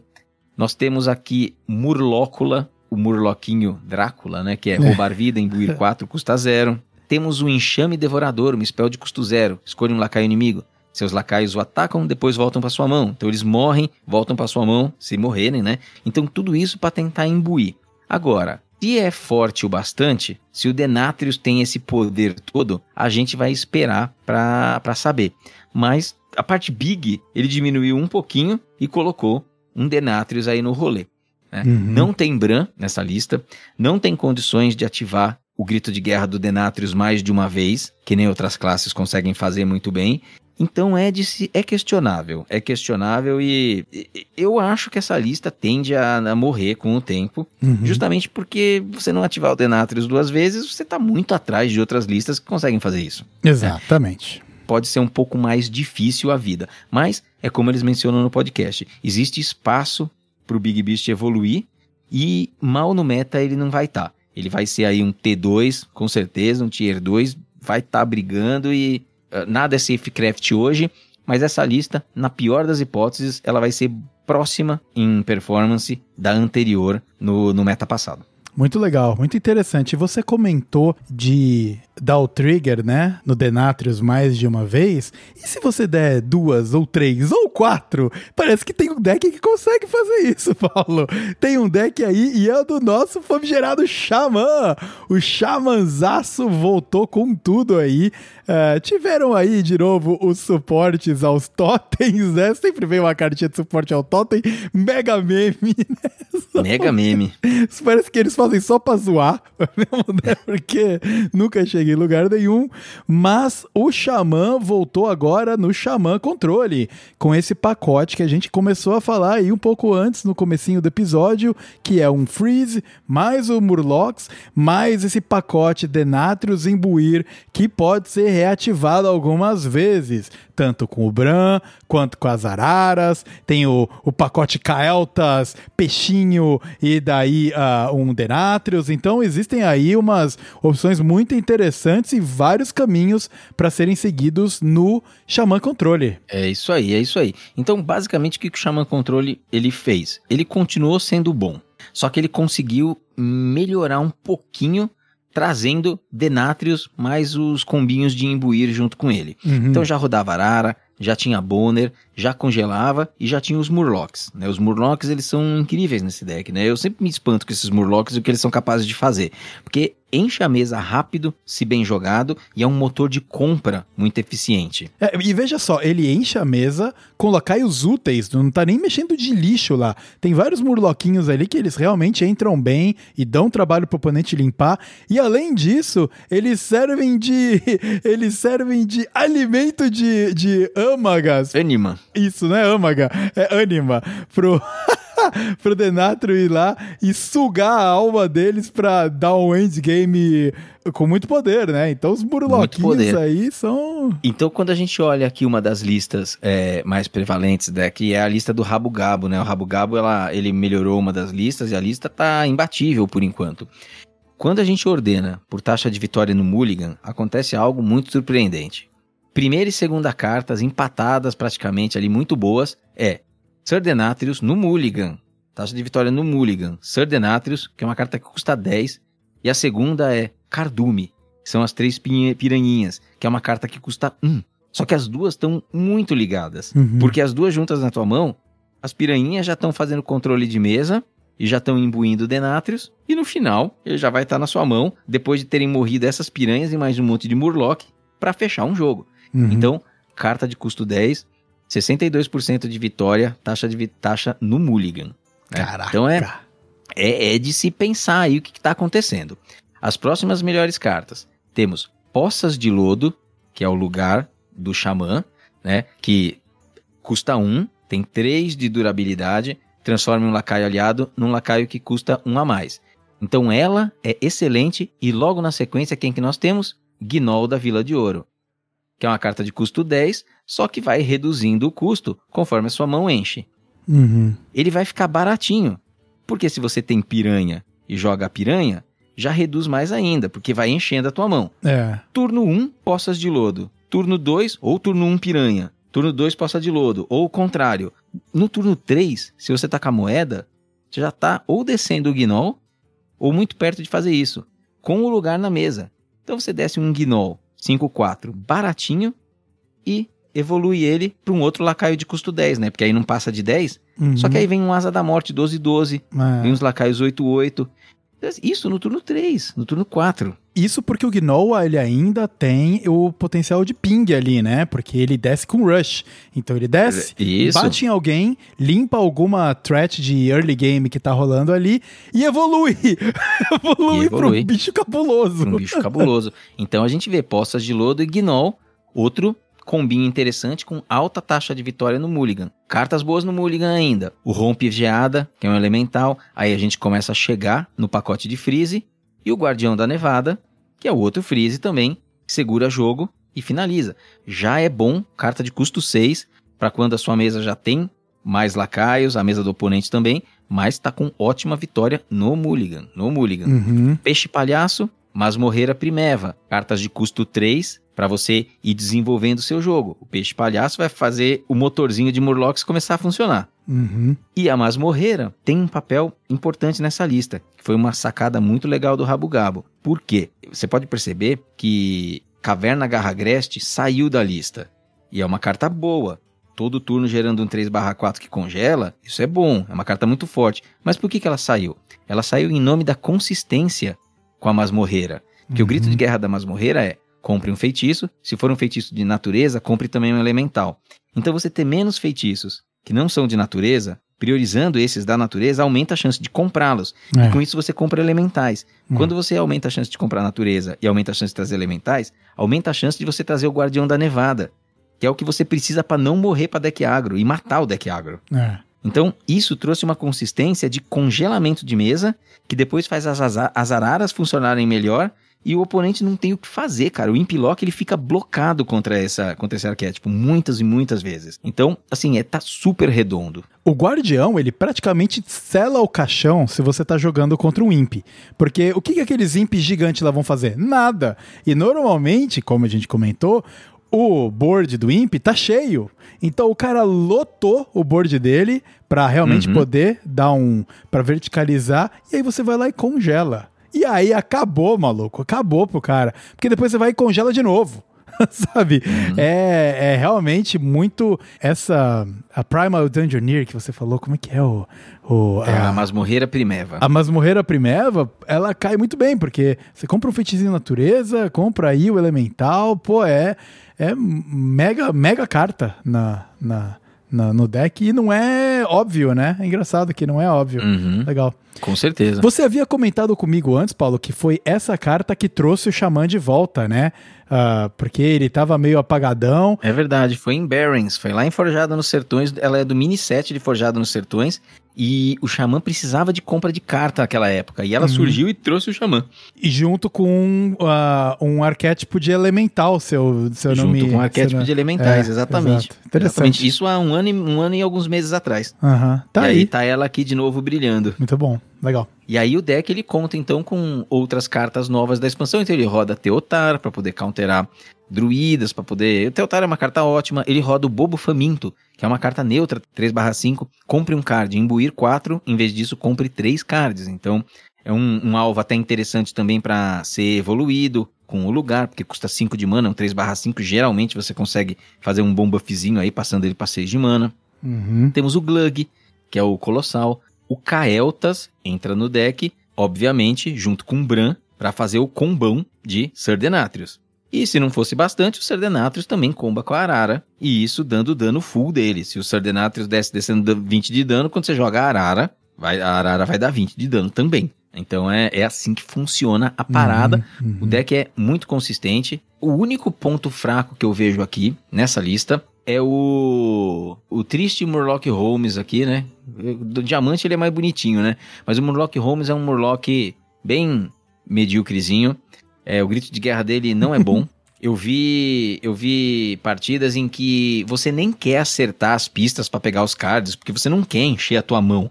Né? Sua mão já tá cheia de cards, você quer comprar as peças do seu deck, você não quer ficar pegando as porcarias do deck do oponente. Uhum. Então esse Murloc ele tá meio perdido aí. Eu trocaria fácil esse Murloc Holmes aí por um Ah. Okane, que é custo 4 e é sempre bom, sempre atrapalha o adversário. Acho que o Murloc Holmes é. Depois que vocês enjoarem de jogar ele diamante, aí vocês podem trocar por um Okane que o deck provavelmente melhora. A tristeza pra mim, eu acho esse deck animal. Eu vi bastante o Casanova jogar. Caríssimo, né? Caríssimo! Caríssimo, cara.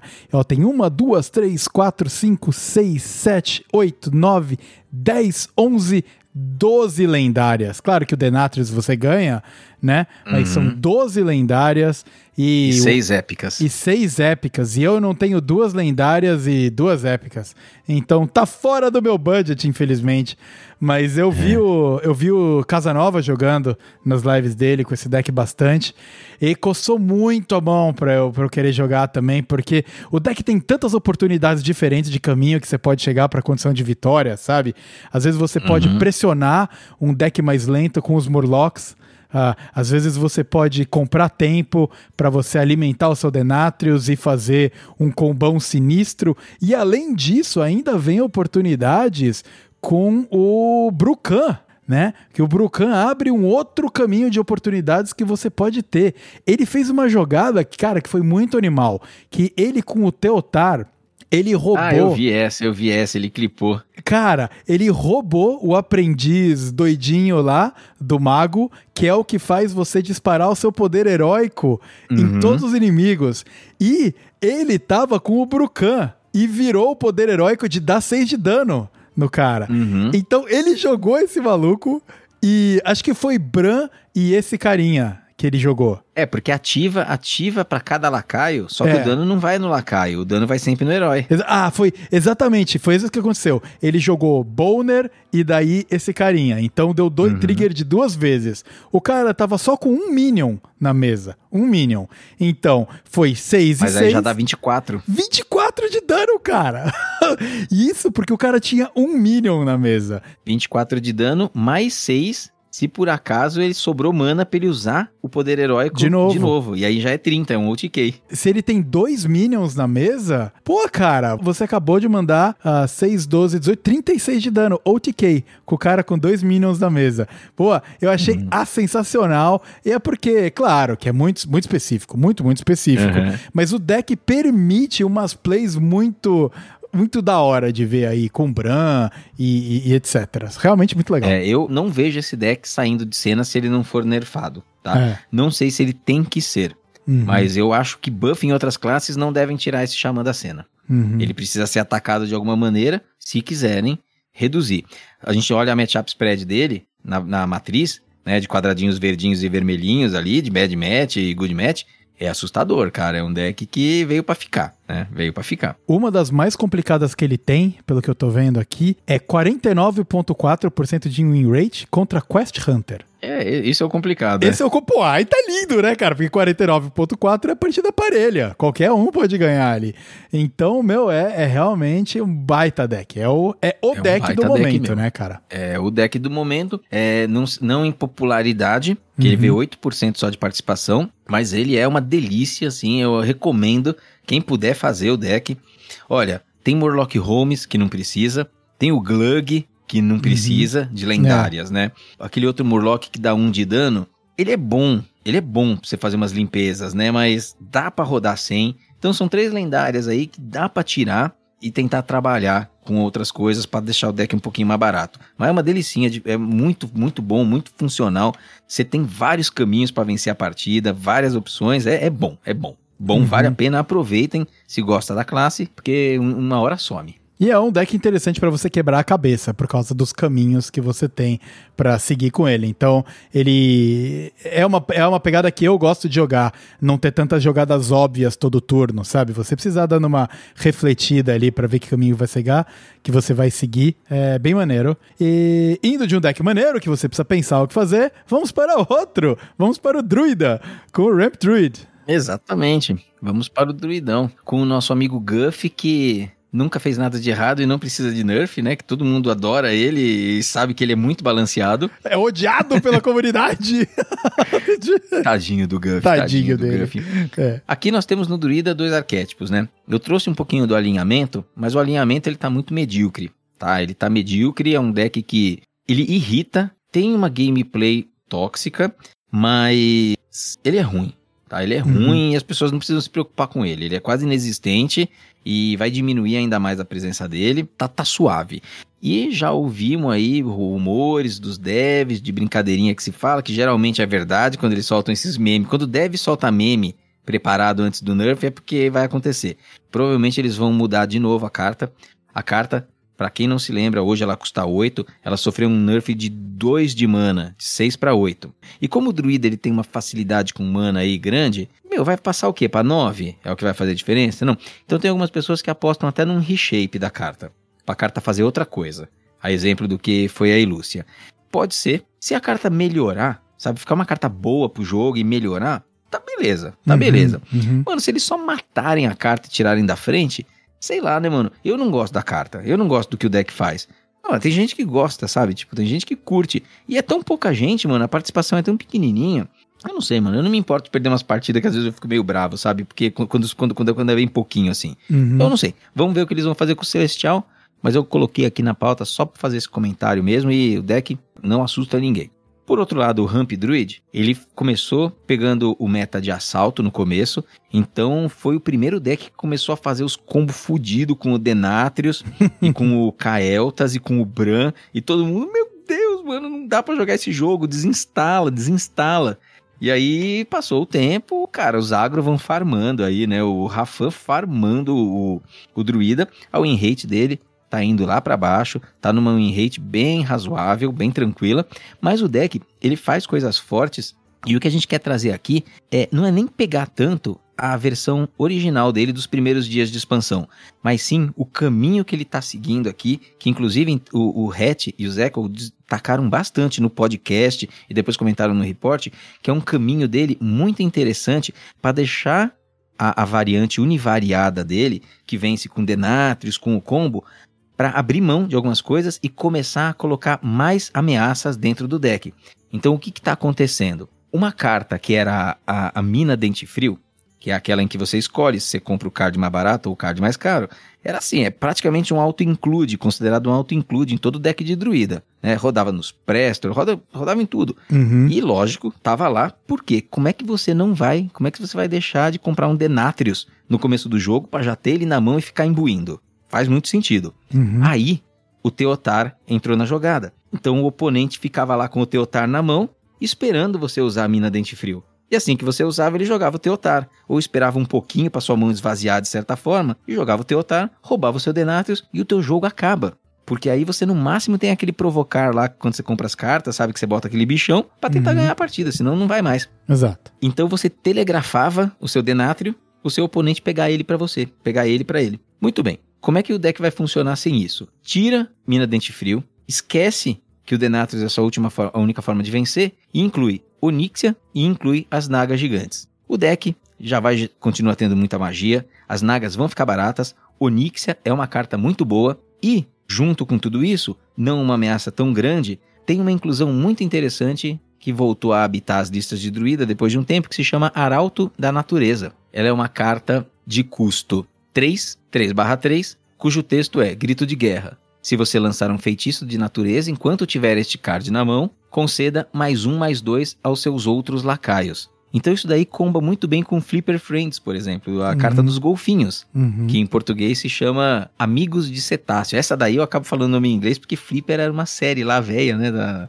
da nossa época do golfinho. Né? Quem não se lembra de Flipper? É, o Flipper é o golfinho. É o golfinho. Flipper é o filme. golfinho, É, exatamente, é um golfinho. Se você é novinho ou novinha e não sabe do que nós estamos falando, joga aí no Google Flipper, Isso. Flipper série. Ti- Tinha a série do Flipper? Flipper era um filme, não era? Não, cara, é um seriadinho, eu acho. Não, o que eu lembro é o filme, que o Flipper pula em cima dele, daí o menino Uhum. passa a mão. É um filme aquilo. Puta, será que não tinha uma série, então eu tô viajando? Pode ser, viu? Faz tempo já, É. faz tempo. Enfim. Enfim, joga no Google. É, a gente joga no Google depois, tá? Isso, é. Mas eu não vou levar no bloco de misplays nada de Flipper, viu? Não me cobre. Não, não, é, misplay é só relacionado à Hearthstone, já basta.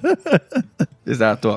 Então, amigos de cetáceo, Flipper Friends, você vai invocar aquela orca 6/6 ou as lontrinhas 1/1 com rapidez. E o interessante é que se você evocar as lontrinhas, você ativa a questão do arauto da natureza. Então você concede mais um, mais dois para esses lacaios. E elas têm rapidez.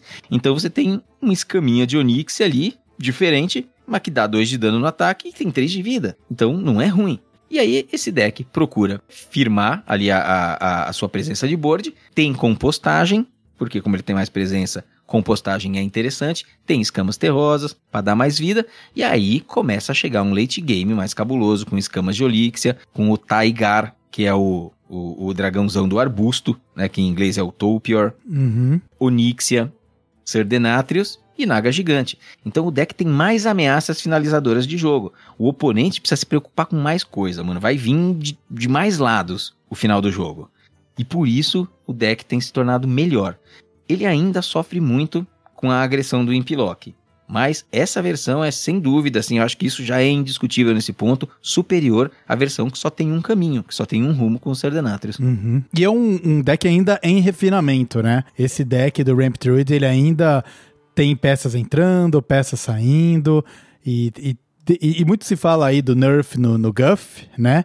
O, o Zeco e o Ratchet, os Ratchet estavam comentando que, beleza, ah, você vai lá e nerf e ne- nerfa o Guff. O quanto que você não tá afundando um deck que ainda. E não tá oprimindo ninguém, né? Ele tá só sendo ajustado ali. Então, você realmente quer fazer isso, sabe? Por mais que muita gente desgoste dele, é, tem que tomar cuidado. É, o, o Ramp Druid, ele teve um momento ali muito forte no meta, mas ele, assim, nos últimos tempos, já há alguns meses aí, a gente já tá vendo ele com uma característica especial, que é nem sempre ter win rates elevadas, mas sempre ter uma participação alta, porque É. as pessoas gostam de jogar. Quando a gente vê esse tipo de coisa, a gente pode até não gostar da coisa, mas a gente precisa admitir que isso é um acerto de design dos desenvolvedores do jogo. Porque você faz um deck que não é opressor e um in hate, mas que as pessoas curtem. Isso significa que o deck é legal. Você pode não gostar, eu posso não gostar, mas o deck é divertido e as pessoas estão lá. Isso aí acontecia, eu sempre falo daquele bruxo com ingressos, né, que queimava as cartas da mão. Aquela win rate era ruim, mas era um bruxo controle que as pessoas gostavam. né? Uhum. Então eu acho que nerfar esse tipo de experiência dos jogadores não é bom, não é saudável. Você pega uma parte relevante da sua player base e fala assim: olha, galera tá brava aí porque não gosta que vocês fiquem com mais de 10 de mana, vou nerfar. Uhum. Né? Eu não sei, assim, eu acho que tem que, tem que sempre ver com tudo muita calma. A gente vê os números. O Guff é uma carta forte, forte. Mas os arquétipos que o Guff faz em parte, nem sempre eles são tóxicos. Quando o Ramp Druid estava tóxico, era por causa do casaco Zan, cara. É. Que saiu todo torto, mano. Saiu de um jeito que não deveria ter saído quando foi Não. lançado. É, aquele casacuzão lá não dava, cara. Aquele lá não dava. não velho. Cadê o não Natan aí? Cadê o seu amigo Natan? É, Natan, Natan, tamo junto até hoje, para todo sempre, cara. Contra Casaco San. E nós vencemos, porque você vê o Casaco San? Não vê.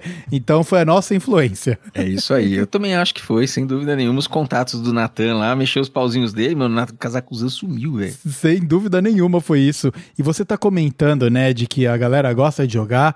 O Ramp Druid, ele tem 10% do número de partidas que estão rolando no meta, 10% é Ramp Druid. Uhum. Numa performance que hoje, no meta, ele tá sentando no Tier 3. No Tier 3. Eu dei uma inglesada no 3 aqui. no Tier 3. E, cara, com 48%. Então, é o que exatamente que você falou, cara. Ele não tá performando muito bem. Ele é absolutamente oprimido por outros decks. Tem razão, Victor. Tem razão. Muito obrigado. Muito obrigado. Isso, é isso. Então, assim, mexer com esse tipo de coisa, é, não sei. Não sei se deveria, tá? Eu olho muito a win rate. Às vezes tem coisa que não tem win rate tão alta, mas assim, é uma caceta de ficar enfrentando na, na ladder, sabe? É muito chato. Mas, assim, não é o caso do, do, do, do bom moço Guff, na minha humilde opinião. Então eu deixaria ele como está. Uma carta muito icônica e única no jogo. Vamos seguir aí para outra classe muito amada e adorada? Exatamente era o que eu ia falar. Indo de muito amor, vamos para outra, que é muito amada. Sacerdote.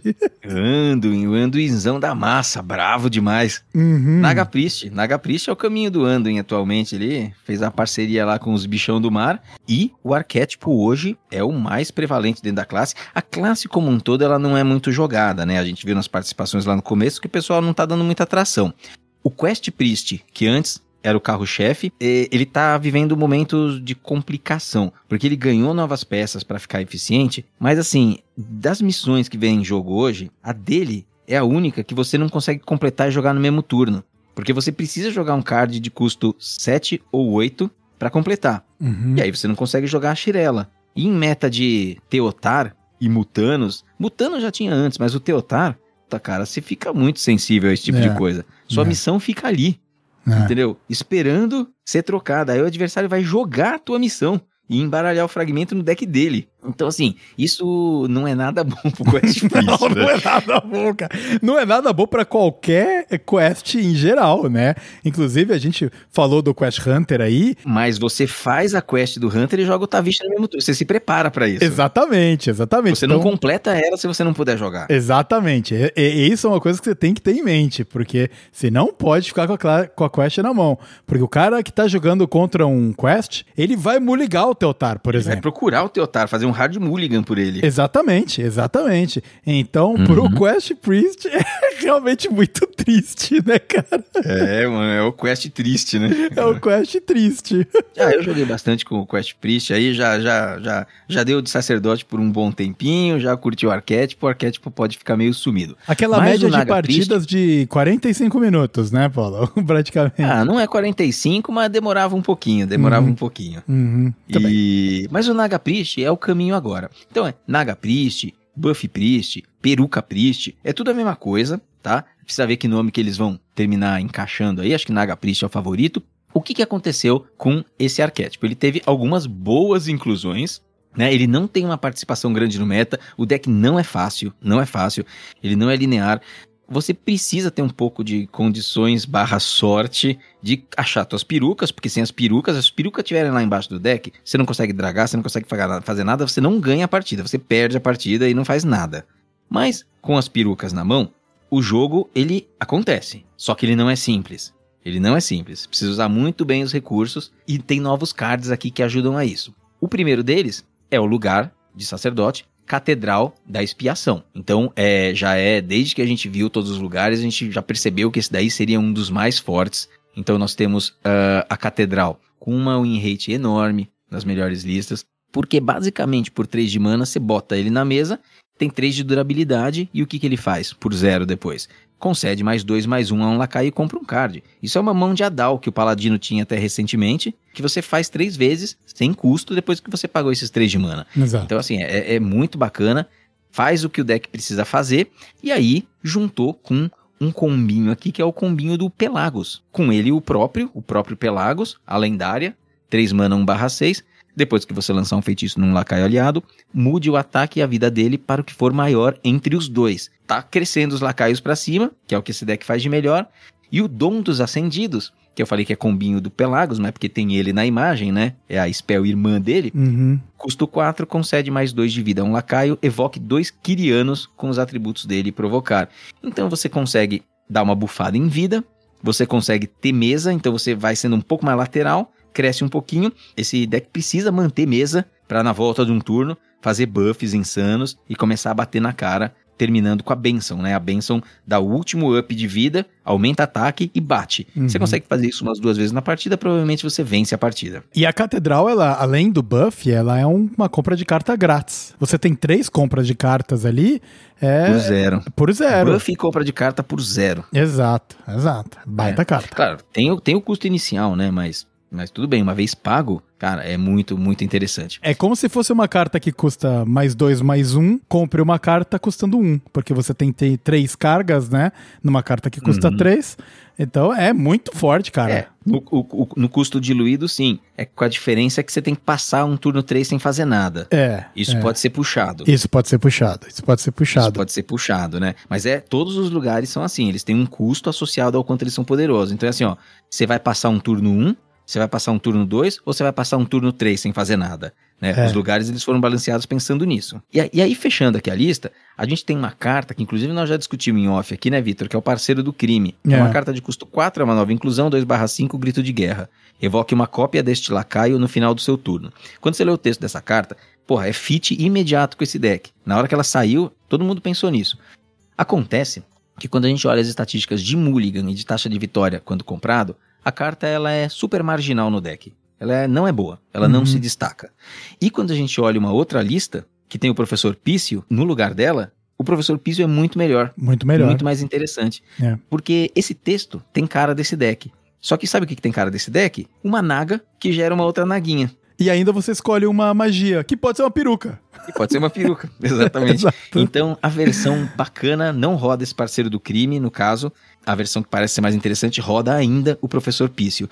Que é natural as pessoas tirarem o professor Pício de cara para colocar lá uma carta nova e ver como ela funciona, né? Mas muitas vezes o que já funcionava antes continua sendo muito bom.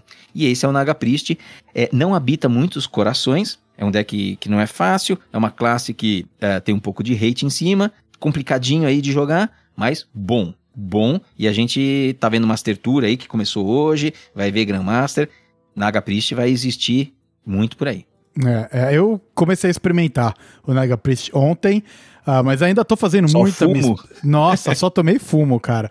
Mas quando você ganha é bonito também, assim. E, e é claro que misplay, tem que aprender, tem que treinar o deck de verdade, assim, porque não é, deck fácil de jogar, não, cara. Não é mesmo. É, a gente vê que o deck tem um pouquinho mais de camadas de complexidade quando você jogando, você percebe que você tá errando uma vez atrás da outra, né? É, não, e você pensa, pensa, pensa na jogada, sabe? Não é misplay de pensei uma coisa e acabei fazendo outra, porque isso acontece, né? Mas é misplay de você pensa numa jogada, você joga e passa o turno. Aí você continua fazendo a leitura do jogo ali. Fala, puta, não fiz a melhor jogada, né? Joguei errado, é. é. E aí É, não vem. fiz a e, melhor. a- e aí vem o, o- a consequência direto, punidaço, É. assim, sabe? É foda, cara. Não é que nem, não é que nem o, o Tesday que brinca lá, que ele faz as misplay e ganha mesmo assim, grita, nunca punido, né? Ali, cara, errou, maluco. Você é punido na lata, velho. É foda, cara. É, foda. É osso, é. É. Muito bem. E com isso nós terminamos as nossas. Todas as classes que existem no Hearthstone hoje, né? Exatamente, é, cara, porque acho que as outras ali, elas não não não estão rolando, né? Claro Exato. que a gente vai passar rapidão, agora a gente não precisa, né, pra ga- gastar muito tempo com elas, Não, não. mas temos aí Ladino e Paladino, menos na fossa do que os outros dois que a gente vai trazer, né? Mas tão Uhum. mal também, né? É, tão mal. O Ladino, ele teve um pacote de segredos tenebroso que não parece que vai funcionar de jeito nenhum, né? Então, é ruim, ruim, ruim mesmo. Tem um arquétipo com Death Rattle que tenta emplacar, mas não tá indo, mas ainda é o único caminho, que é um pouco mais sólido. Uhum. E tem o Miracle Rogue, que é uma incógnita, assim, o Miracle Rogue, o Zeco, ele falou assim, ó, é ruim. É ruim. ruim. Só que é difícil de jogar. Então, quando a pessoa é muito boa, ela consegue um win rate de 49%. Caraca. é. Quando isso acontece, o deck tem skill sailing, ele tem um skill cap importante ali, tá? Que separa jogadores melhores e piores. Quando isso existe, sempre existe também a chance tá faltando alguma pequena peça, alguma pequena coisa para esse deck explodir Uhum. né? Recentemente nós tivemos o Garrote Rogue, que foi um pouco assim. Um deck mais ou menos, mas na hora que fechou ele explodiu e precisou ser nerfado duas vezes. Não vai acontecer isso com esse Miracle Rogue, segundo ele. Não vai, Uhum. sabe? Por mais que as pessoas go- que gostam da classe queiram e, e bota leiloeiro e compra um monte de carta e acha que tá jogando o beta do Hearthstone de novo, não é, não é, não vai acontecer. Aham. né? É um deck muito bom pra você tirar print de jogada foda e você fazer clipe de streamer famoso. Uhum. Porque acontece de você vencer umas partidas no turno 4, 5 com uma arma 33. Acontece. Só que a maior parte das partidas, você não vai conseguir fazer nada com as cartas que você compra. Nada. Você não vai conseguir fazer nada e você vai morrer. E o Uhum. Rafan vai rir da sua cara. É. Entendeu? Com aquele escárnio que é característico dele. É isso que vai acontecer se você jogar de Miracle Rogue. Isso pelo menos para a maior parte da player base. Né? Então o, o Zeco não acredita que o deck vai deslanchar. Tem a, a fala dele, cara. Quer ver? Eu vou, eu vou ler aqui numa tradução rápida o que ele falou do Rogue de segredos, cara. Cadê, mano? Ele falou assim, ó, pacote de segredos é terrível, mas tão terrível que qualquer experimentação que o Tiff Rogue faz incorporando esse pacote parece um crime contra o Hearthstone. Caraca, Essa é a mensagem dele com relação ao pack de segredos, cara. certo. Então, assim, Ladino tá numa situação tenebrosa mesmo e eu eu não vejo indo pra nenhum outro lugar. Parece que o Miracle Rogue não é o caminho. O Death Rattle é o caminho que existe hoje, um pouco mais sólido, com stats mais ou menos também. Uhum, Tá. Muito Então, bem. Não tem muito pra classe. Mais um meta aí que desinteressante pro Ladino. Mais um meta desinteressante pelo visto. Pra quem fala que o Ladino é sempre broken e todo quebrado e tá aí, mano. Dois metas seguidos aí de ladino meio bunda, velho. É, pois é, cara. Triste pra você, né, jogador de É, pra mim. Quer dizer, o Tiff, o Tiff da anterior, ele era bom, né? É. Ele era bom, ele tinha os status ok, mas era um jeito de jogar ladino trash, né, mano? Cheio É. de coisa aleatória ali. Cheio de não- coisa aleatória, exatamente. É, enfim. É. Paladino, cara, não tem muito o que falar, né? A Cariel continua sendo a grande motriz do deck. Uhum. E do resto, assim, ele é chato e sem novidades, né? O Holy Pala continua sendo a alternativa. As cartas novas não deram um fit bom, não mudaram. a- Então o deck tá muito igual, muito parecido, ganha do mesmo jeito.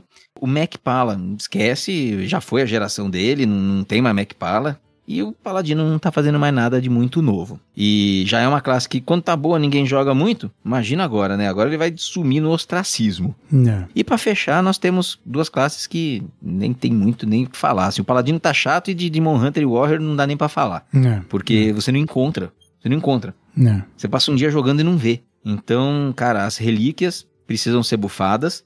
Acho que saíram todas muito caras. Elas saíram nerfadas já, mais ou menos, sabe? São caras, assim, é. Lentas. E o Warrior foi nerfado antes da expansão sair e não se recuperou. Quando falam em buffs para a semana que vem, eu acho que essas duas classes elas precisam ser agraciadas, porque elas precisam voltar pro jogo. Elas estão fora do jogo. Estão fora do jogo, Vitor. E, e é isso, cara, é isso. É, e o, o, o Guerreiro, cara, ele foi lá nerfadaço, né? Afundado lá na, na expansão anterior. Veio com esse pacote de querer dar dano nos próprios minions e bufar eles e etc. Uhum. Mano, que não tá servindo pra É, absolutamente é uma nada. linha clássica do guerreiro. Já houve outros momentos importantes do É. guerreiro com essa linha. É. Mas falta peça, falta É. peça. É, eu torço, eu torço para que venham buffs aí no guerreiro e a, e a arma, a Remornia lá, ela ganhe Uhum. espaço, porque eu tirei e eu queria muito jogar com essa carta. Mas eu não vou Uhum. entrar na ranqueada lá só pra jogar com a carta e servir de saco de pancada pra galera, né, cara? Já É. basta minhas Mas assim, é, a arma tem dois anos ainda de meta aí pela É. frente, um pouquinho menos. Vai ver jogo em alguma hora, mano. Eles Uhum. vão fazer isso aí rodar, porque se eles não fizerem isso daí rodar, é puta de um. Se acerta no design, mas a carta não vê jogo, né? Então. É, pois é. Agora é uma Siritoa piorada, né, cara? Então também não é tudo isso. É, pois é, mas é legal, é legal. É legal, é legal. E a Siritoa não é mais tão legal, né? Já cansou já. Já cansou um pouquinho também, é verdade. Ufa, que episódio, hein? Esse aqui, episódio. caraca, gigante episódio, mas não tinha como ser diferente, né? O meta tá, É. tá com muita coisa, tá muito oxigenado, então aí a gente tem assunto pra falar, né, mano? É, o Vicious fez um podcast de mais de duas horas, né? O nosso passou um pouquinho também.